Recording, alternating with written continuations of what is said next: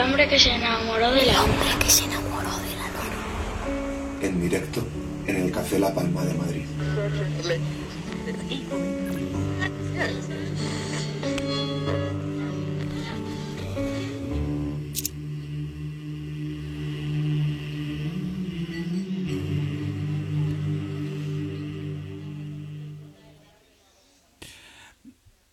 Retomamos el pulso a la luna 309, grabando aquí en directo en el café o el tablao de La Palma, lo que ustedes quieran, en una edición muy especial porque este aplauso tan grande, tan sentido, solo tiene cabida para los personajes ilustres y maravillosos como es eh, la oportunidad que tenemos de disfrutar de hacer radio en estos momentos porque pocas veces uno puede decir aquello de martirio, bienvenida al hombre luna.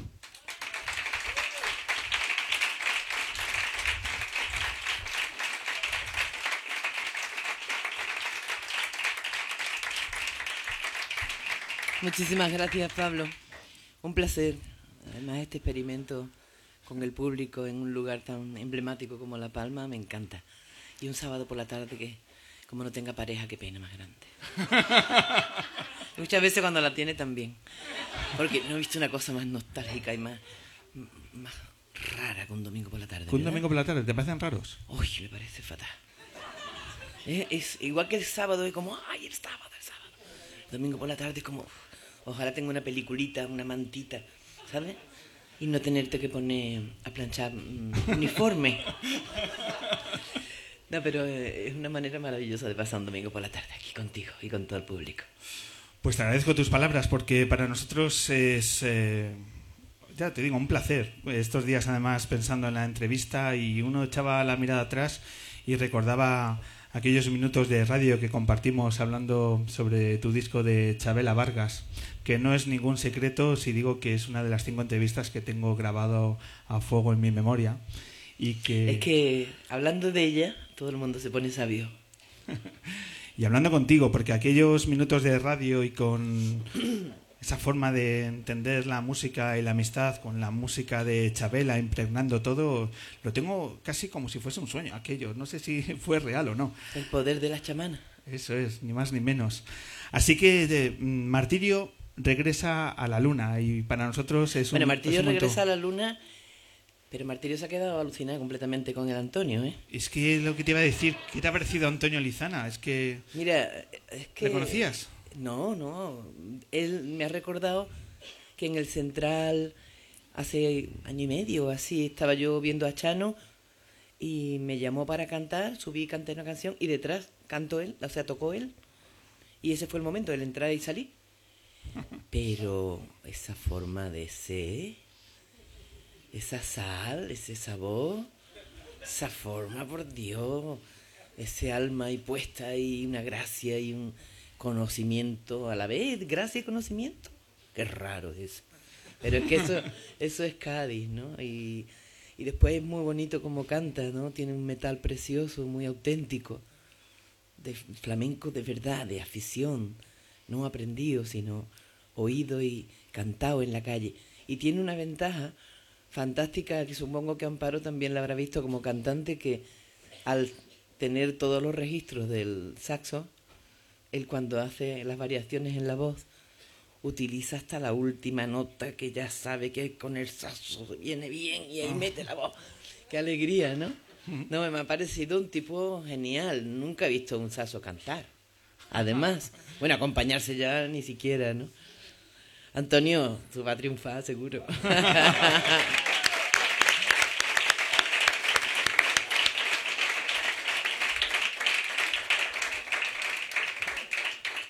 Quedas bendecido, Antonio. Sí, sí, sí, de verdad que sí. Yo creo que todo el público le pasa lo mismo que a mí. Estoy seguro, porque es de esas veces que notas que el silencio tiene algo mágico. Porque tiene mucho ángel y entonces es tan difícil, ¿no? El ángel Cuesta un trabajito espiritual también, ¿eh? Esto que nos permite la música, que es inagotable, ¿no? De seguir descubriendo artistas que de pronto surge la emoción donde quizá no la esperas y es inagotable la de talentos que siguen surgiendo de, de nuestra tierra. A mí me alucina el talento que hay. Hay verdaderos bailadores y bailadoras nuevos, cantaores, cantaoras, guitarristas, músicos en general, ¿no? La pena es que los medios no recogen esto. Los medios se limitan a, a poner canciones que eran antiguas hace 20 años. Y toda la labor de creación, eh, menos mal que está Internet, ¿no? Pero la labor de creación no llega a la gente. Tienes que ser muy aficionado y estar pendiente o, o el boca a boca. Pero mm, si la música es cultura y la música es dinero también. Es industria. Es industria, ¿sabes? Entonces este país está plagado de gente de clásicos y de gente joven. Y claro, tampoco hay un programa de televisión donde puedas ah, contar lo que estás haciendo, ni para nosotros que ya llevamos todos los años que llevamos, ni para la gente joven. O bien te va a la música esta de las 5 de la mañana, ¿no? Pero, pero en prime time, No lo hay. yo me acuerdo cuando yo, no sé, cuando yo empecé, había como cinco programas de música en la semana. Todo el mundo tenía su tribu, ¿no? Y tú pertenecías a... Te gustaba el, el heavy metal, te gustaba las baladas, pues tenía tú tu José Luis Moreno por la noche con tu Camilo Sesto, si tú querías. Pero por la mañana estaba la bola de cristal y después estaba Paloma, el- la, la Edad de Oro y había, uf, había grupos y había 500.000 estilos y todo el mundo tenía cabida. Y ahora mismo es unidireccional, medido, cortado por el mismo patrón, como le vaya bien uno, salen 500 iguales, no se premia la personalidad a ningún nivel. No sé, ¿Por qué no hay espacios para la cultura? porque nada más que promocionan los que pueden llevarse dinero, los que lo hacen y ya está. Yo creo que es eso, nada más, vamos. Y estamos perdiendo demasiado talento. Toda esta... No, el talento no se pierde. Pero no No, el- porque no como estamos completamente locos, esta profesión se llama perdiendodinero.com. Eso se le decía yo ante Amparo. Es verdad, ¿no? O sea, es que estamos locos, estamos completamente enamorados de lo que hacemos. Entonces, eh, no hay quien pueda con nosotros. Aunque tengamos que trabajar en otra cosa, ¿sabes? Pero al que le gusta el arte, tanto incluso los aficionados, ¿no? Se buscan la vida para poder tener dinero para pagarse los discos, las entradas, lo que sea, ¿no? En mis- eh, la clave de esto es saber cuidar, eh, saber regar año tras año tu vocación. Sí. Y tener mucho cuidado a la hora de elegir. Y tener criterio. Elegir con quién te rodeas. Elegir lo que escuchas. Elegir la gente también que te rodea. Elegir el gusto por las cosas bellas y enriquecedoras de la vida. ¿Tú cómo lo haces? 30 años de carrera musical. ¿Cómo sigues con Ya esa? 32. 32. Sin contar Harcha. Eso entonces eso Más suma. antigua que el hilo negro. Pero no mayor, sino antigua en el amor a la música. Hard.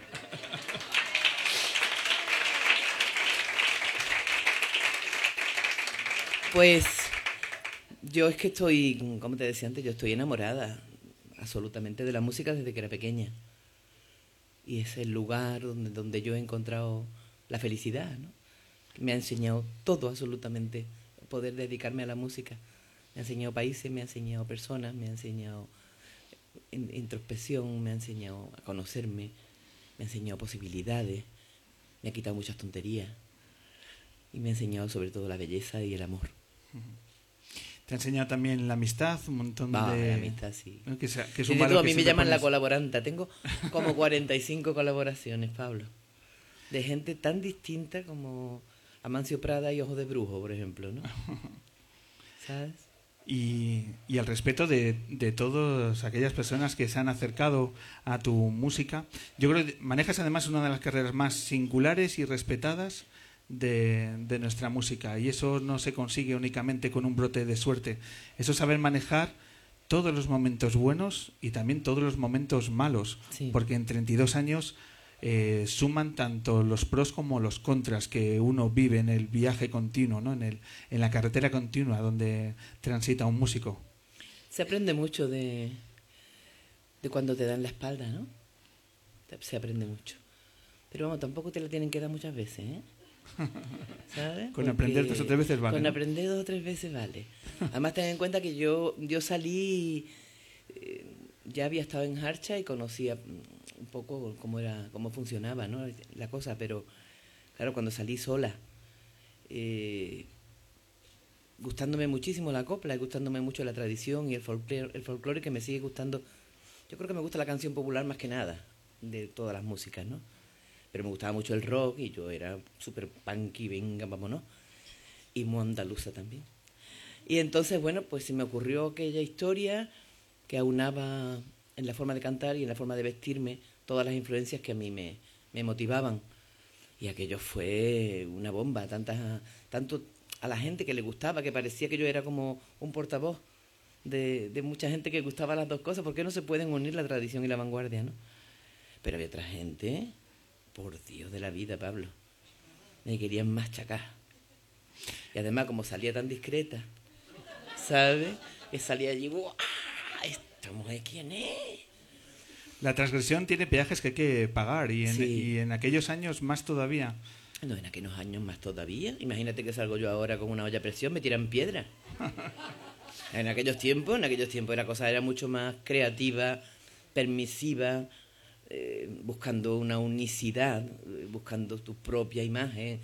La gente se volvía loca, incluso el público, para salir a la calle que no se pareciera a nadie. ¿Cómo iba la gente al Rocola? ¿eh? ¿Cómo iba la gente, por Dios? Se llevaban las horas y las horas con la laca y con los tintes y vámonos. ¿Llegaste a Madrid en los años 80? en- Sí, en el 86, 85. Años de la movida. Sí.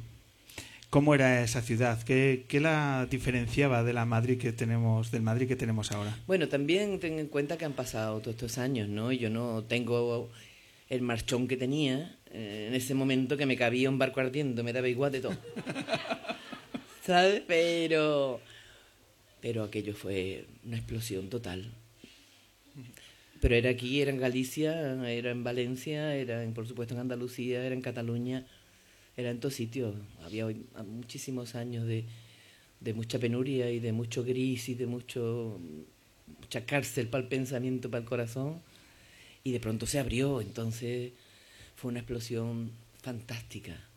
Y había cabida como para todo el mundo, ¿no? Había, eso es lo que te digo, que yo creo que se han hecho los compartimentos muy estancos. Y todo conduce a, a solamente un lugar y un, y un modelo y un uniforme y, un, y un- unas ganas de ganar dinero, de ganar dinero y de este famoso. Venga ya, hombre. ¿Y ¿Tú qué- qué quieres ser de mayor? Dices, yo, hombre, mujer y viceversa. ¿Tú te crees? ¿Tú te crees eso? Pues eso te lo dicen las criaturas, ¿eh? Sí. No. ¿Qué nos ha ocurrido para que... Educación, Pablo, educación. Educación del corazón. Educación de la felicidad. Educación del respeto. Educación de la belleza. De Educación la del personal. Educación del arte. Educación de la vida. Eso es lo que no hay.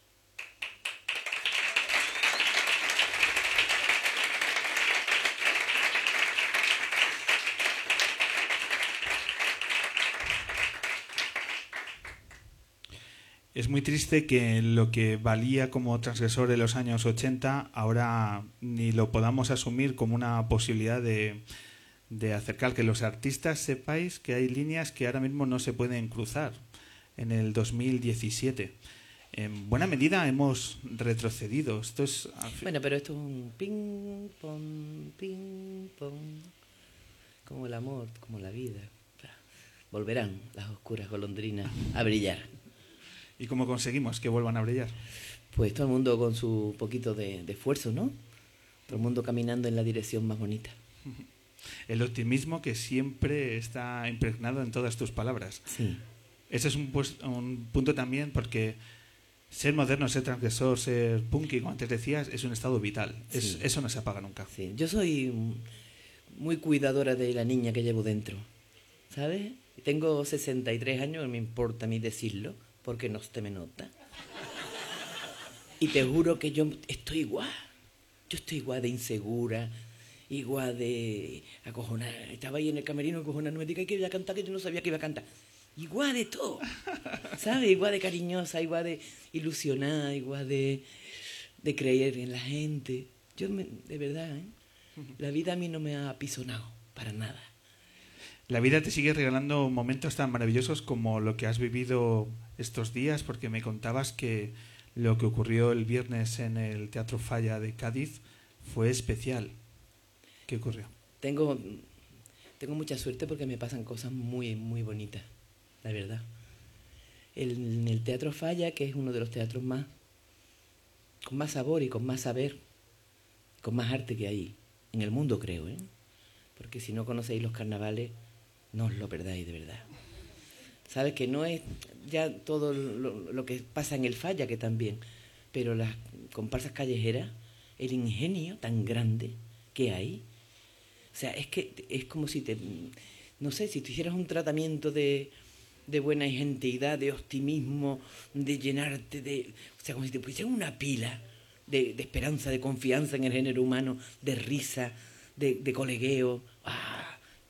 Entonces, eh, mi hijo Raúl Rodríguez acaba de sacar su segundo disco en solitario. Tú sabes que lleva ya como 20 años, entre ha estado 20 años con Kiko, pero a mí me ha producido cinco discos, ha hecho Son de la Frontera, muchas cosas. Y entonces sacó Razón de Son hace dos años y acaba de sacar La Raíz Eléctrica, que es también con ese instrumento que se ha, se ha inventado él, que es un- una mezcla entre la guitarra flamenca y el tres cubano, pero esta vez lo ha electrificado con un luthier. Y entonces aquello es Jimi Hendrix, no sabe lo que es. Y entonces fue un concierto para matarse. Yo estaba que no daba crédito, porque además fue con todos los avíos, ¿no? ¿Sabes? Con la banda fantástica que lleva, con el Mario Más, con Pablo Martín John, con una gente maravillosa, un bailador, Marco, divino entre contemporáneo y flamenco. Y después te estaba, estaba mi Javier Ruibal y yo. Y ahí estábamos todos, pero estábamos todos alucinando. En notas no habíamos estado aquí hablando, para adelante con la guitarra, ¡ay! Todo el mundo, ¡ay! Es Led Zeppelin, ¡ah! Flamenco, Led Zeppelin flamenco. Y de verdad fue una cosa, que no es pasión de madre porque yo, yo para mis cosas y para mi gente soy muy, muy rotemelle, ¿sabes? Yo, esto no es así, esto no es así. Que no soy yo de darme pisto ni a mi gente, ¿no? Le, prefiero marcar las cosas. Sin embargo, te digo, yo el otro día no me podía ni dormir, ¿no? ¿Sabes? Estaba... ¿Qué es lo que yo he visto ahí, no? Qué ¿Sabes? O sea, es como la confirmación de esa pasión que él tiene y de ese conocimiento tan grande como músico. Y ha arrancado a cantar y a componer y hace unas letras... ¡Ah! Unas letras casi... Son poéticas, pero son absolutamente políticas. Están en el sitio donde estamos en- y en los conflictos donde estamos. Que es donde hay que colocar todo. Claro. Veo que dentro de poco vas a ser tú la que acompañas a tu hijo. Bueno, y tengo una nieta que canta, que te... ¡Ah! Y eso me dice mi niña, y si hubiese mi disco, porque si no, entre mi madre y mi hija no me van a dejar. No me va a dejar hueco. Ay, sí, pues a mí me encanta hacerle coro, ¿eh? Yo el otro día me estrené y digo, tú me vas a llevar más veces. Sí. Eh, además, de, me ha gustado mucho eso de que no puedo dormir. O sea, después, eh, Ay, no puedo. después de un concierto así tan, tan de emoción, cuesta coger el sueño todavía. Cuesta mucho bajar la adrenalina esa. También cuando te ha ido mal, también, ¿eh? Porque está con la porra pincho en la cama que no veas.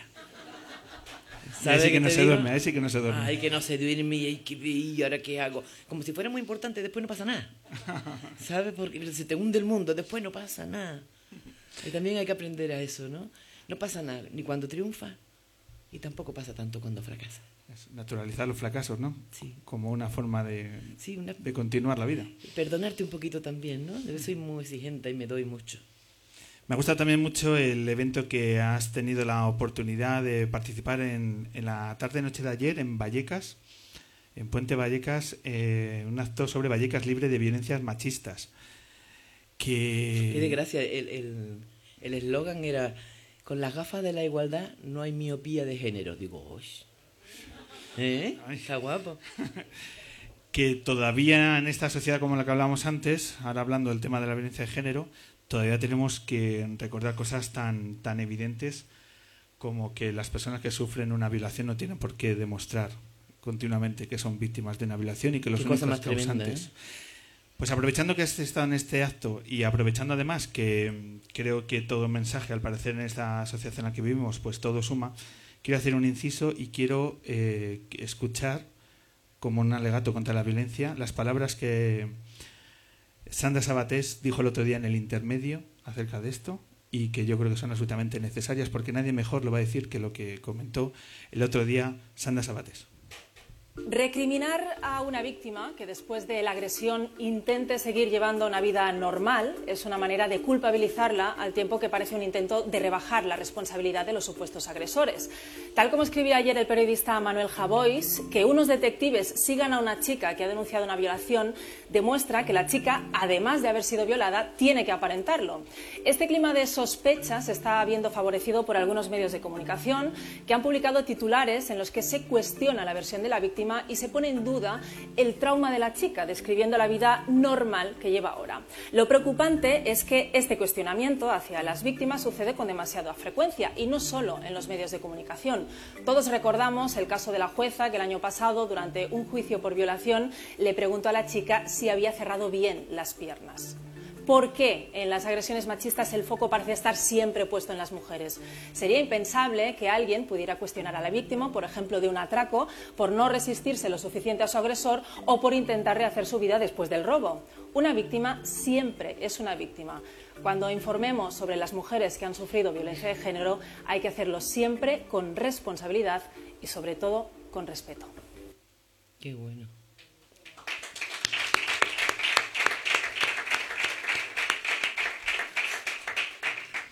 Bueno, pues el hombre luna firma debajo de las palabras de, de Sandra Sabates. Em, quisiera hacerte un regalo ahora, Martirio. ¿Vale? Porque dentro de tus, eh, de tus múltiples proyectos, que por cierto, ¿qué tal va lo de la exposición de las peinetas? Poco a poco. Es que no es de las peinetas. Es de más. Es que aquello es... Tú sabes lo que hay allí. 30 años de volverte loca. Tres o cuatro chalés me podía haber comprado. Lo tienes todo en una. Lo tengo todo, lo tengo todo allí apalancado. Y bien, ¿eh? Lo tengo cuidadito y bien. Y lo quiero hacer, lo que pasa es que una vez que lo haga, ya lo hago por lo grande o no lo hago. ¿Sabes? Audiovisuales, sus cuadros, hay esculturas. Los trajes, baúles. Hay trajes para reventar. Peinetas, abanicos, gafas, pendientes. Lo que es no tener dinero. y habérselo gastado todo como las locas. Pero lo que pasa es que, a mí me encanta, es que me encanta, me da muchísima fuerza. Y me encanta ir a comprar la tela y, y ponerme a dibujar y buscar a alguien que sepa más que yo y que me lo, que me lo haga bien. Y a mí me encanta eso, me encanta vestir mi voz y bueno, no, no me cuesta ni trabajo ni, ni me importa el, el dinero. Mucho más que para Maribé. Para Maribé me he visto yo con cualquier cosa. Bueno, pues cuando inaugures la exposición, cuando sea, nos dices y le damos, hace falta le damos aquí hace falta una infraestructura. una infraestructura y como hemos pasado estos tiempos de crisis y ahora está la cosita regular, que yo me iba a ir para arriba para decir, mira que aquí hacéis muy bien las cosas, ayudarme, pero está la cosita como para llamar. A ver si se soluciona pronto. Por Dios. Pues como una cosa que nos acompaña, y yo creo que nos pone en común es la radio.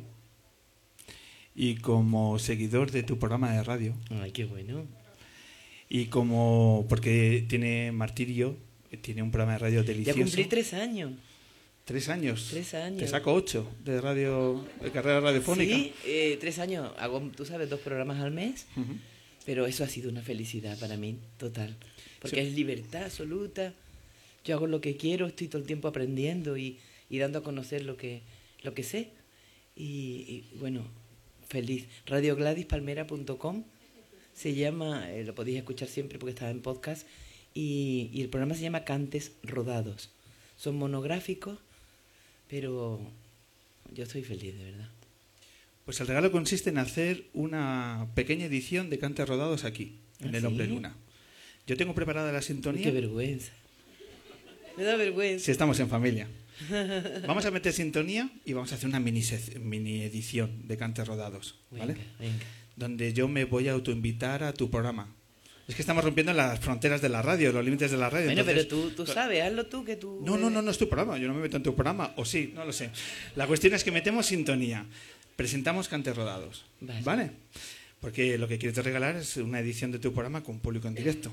Vale. ¿Vale? Pero Metemos. yo qué tengo que hacer es tu programa. Tú metes, metemos sintonía, tú lo presentas y me presentas a mí como invitado y yo te doy una canción que te va a gustar y nos hablas de ella. Tan sencillo como eso. ¿Vale? Bueno. Va a salir bien. Sintonía de cantes rodados.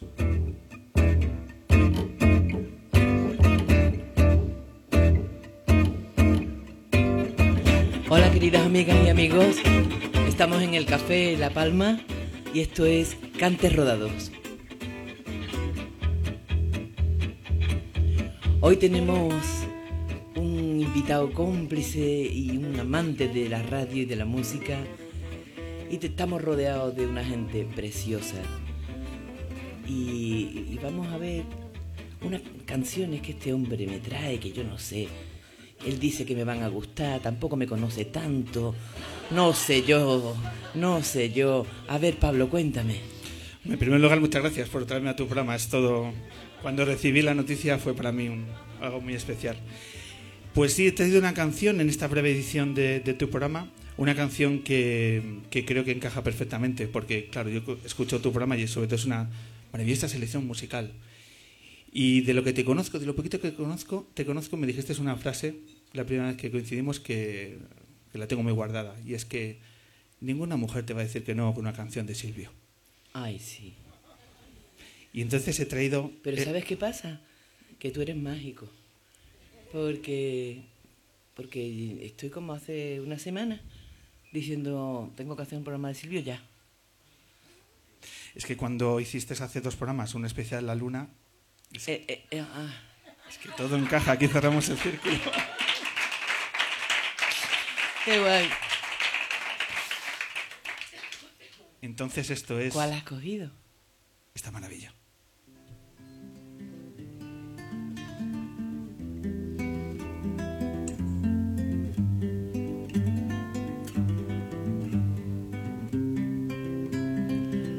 Ole de mujer con sombrero, qué bonita. Yo lo, lo he podido conocer un ser maravilloso. ¿Has conocido a Silvio? Sí, ¿Cómo estuve es? comiendo en su casa y me dio un cuartelazo total. Estábamos grabando un disco que hice con José María Vitier de poetas latinoamericanos. Se llama El aire que te rodea, que lo acaban de editar ahora, otra vez. Y él fue y nos hizo la foto con su camiseta allí haciéndonos la foto y nos enseñó un montón de, de pinturas que él tenía. Él pinta muchos ángeles. Y, y qué cosa más linda más sencilla. Dios mío, ¿y cómo escribe? Mira, me regaló un libro con todas sus letras. Dios mío, qué clase de poeta, qué clase de, de cantor. Hay una cosa muy bonita que decía Facundo Cabral, que decía, cantante es el que puede, cantor es el que debe. Y él es el verdadero cantor, porque debía cantar estas canciones para nosotros. Y no se agota, ¿eh? sigue cantando y sigue componiendo. Tiene un- una sinceridad, una forma de cantar. Yo creo que es mundial, mundial para mí el cantautor mundial. Una mujer innombrable huye como una gaviota y yo rápido seco mis botas, blasfemo una nota y apago el reloj. Que me tenga cuidado el amor, que le puedo cantar su canción. Una mujer con sombrero, como un cuadro del viejo Chagall, corrompiéndose al centro del miedo y yo, que no soy bueno, me puse a llorar. Pero entonces lloraba por mí y ahora lloro por verla morir. Pero entonces lloraba por mí y ahora lloro por verla morir. Ole.